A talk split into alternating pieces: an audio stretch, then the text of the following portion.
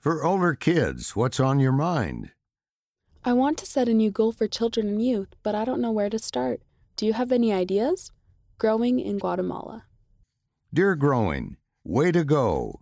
Setting a goal can help you learn and become more like Jesus, and Heavenly Father will help you.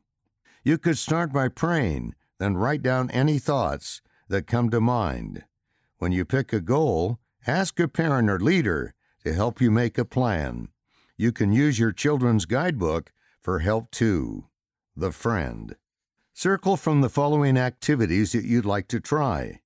Write down your own ideas, then put a star next to the goal you want to work on next. Social.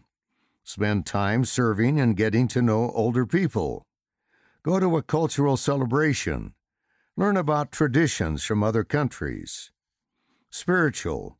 Put on a play or puppet show about your favorite scripture story. Memorize a favorite scripture. Intellectual. Learn to say a few things in a new language.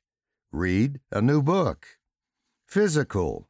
Learn to swim, ride a bike, or play a new sport. Grow a plant or garden.